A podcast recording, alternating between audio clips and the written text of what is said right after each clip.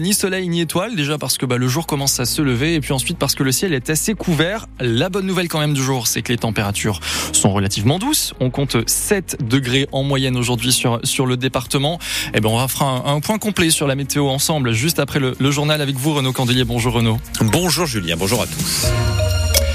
Ce n'est pas une étoile, mais une reconnaissance qui fait quand même briller les yeux. Le restaurateur de Saint-Martin-du-Tertre dans le Sénonais, Jean-Raphaël Persano, reçoit un bib gourmand. Le chef du Martin Belair a obtenu ce label du guide Michelin qui récompense une cuisine soignée à un prix modéré. Le cuisinier de 38 ans est installé depuis 2017 dans cette commune.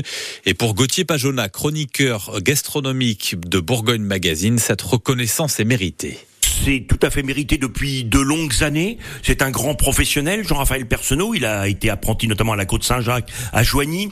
Et il s'est donné du mal c'était son but d'être reconnu par le guide Michelin, qui est une très belle référence, et d'obtenir cette distinction du bib gourmand, qui est une fort jolie distinction.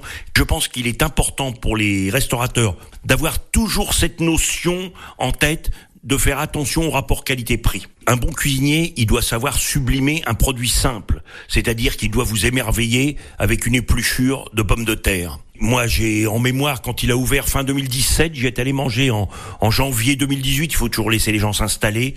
Et je crois que son menu du déjeuner à l'époque était à 18 euros, une pure merveille. Voilà, Gauthier Pajona et quatre personnes qui travaillent au Martin Belair avec euh, le chef Jean-Raphaël Persano.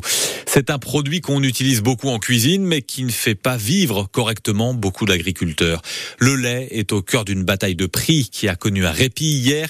Le numéro un mondial du lait Lactalis et ses fournisseurs français, qui représentent la majorité des éleveurs, annoncent avoir trouvé un accord sur le prix du lait pour le premier trimestre.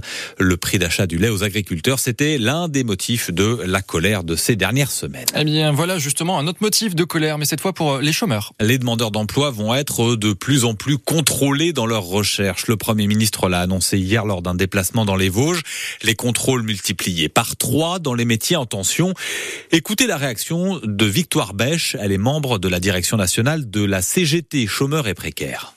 Bah, ces annonces elles vont dans la droite ligne euh, finalement de ce qui se fait depuis euh, depuis plusieurs années puisque les contrôles ont drastiquement euh, augmenté ces dernières années et les radiations qui qui allaient avec également.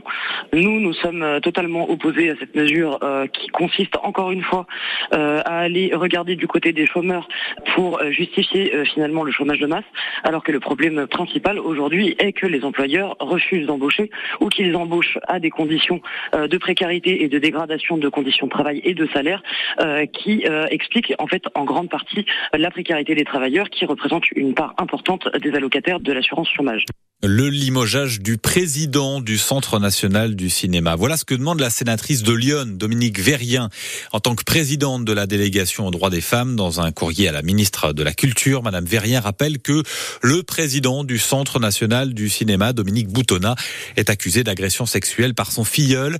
Comme la comédienne Judith Godrèche, la sénatrice iconaise estime que ce n'est pas une question de présomption d'innocence, mais une question de symbole. C'est l'ancien Premier ministre Jean-Pierre Raffarin qui prononcera l'oraison funèbre de Jean-Pierre Soisson lundi après-midi à Auxerre. Les deux hommes avaient notamment travaillé ensemble pour la campagne de Valéry Giscard d'Estaing en 1974.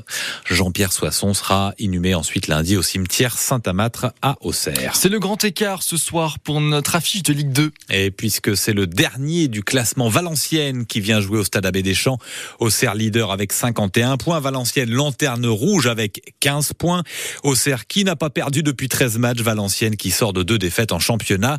Et parmi les autres rencontres qui nous intéressent dans le haut de tableau, Saint-Etienne, quatrième, se déplace au Paris FC à 15h. À 19h, Laval, troisième, reçoit Amiens. Et puis lundi, Angers, le deuxième, reçoit Ajaccio, actuel huitième du classement de Ligue 2. En Ligue 1, hier, Kylian Mbappé n'a joué qu'une mi-temps avec le PSG, la première. C'est la troisième fois ces dernières semaines que la star du PSG est mise sur la touche. À Sens, les, les volleyeuses vont devoir se battre pour rester dans l'élite féminine la saison prochaine. Deuxième match des playdowns ce soir. Les Lyon se déplacent à Calais, dernier. Elles sont pour le moment deuxième avec 5 points sur les nordistes.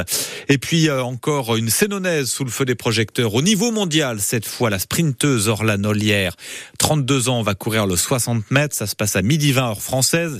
Et tout cela se déroule à Glasgow, à Glasgow en Écosse. Elle est actuellement licenciée au CA Montreuil en région parisienne. Orlan Qui est championne de France élite en titre de sa discipline. Discipline qui n'est pas olympique, hein, d'ailleurs.